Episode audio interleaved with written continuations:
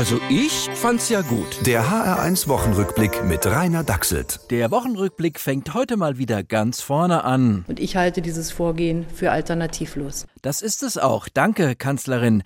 Frau Merkel behält mal wieder als einziger einen kühlen Kopf. Andere fragen sich schon lange fassungslos.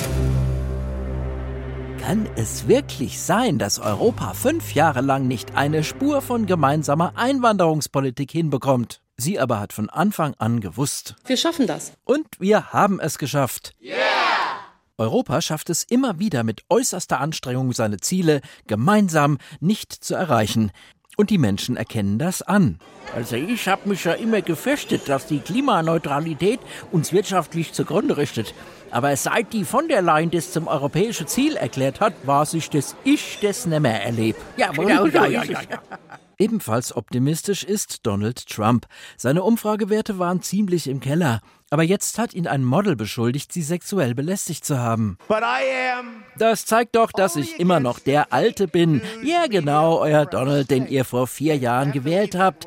Und dieser Biden weiß ja noch nicht mal, wie sowas geht. Könnte also doch klappen mit der Wiederwahl im November.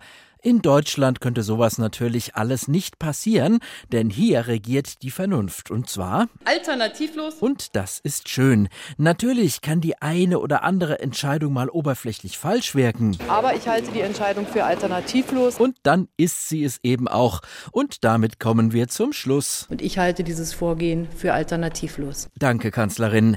Nur kurz noch die kleine Panikmache zum Wochenende, diesmal mit Landwirtschaftsministerin Julia Klöckner.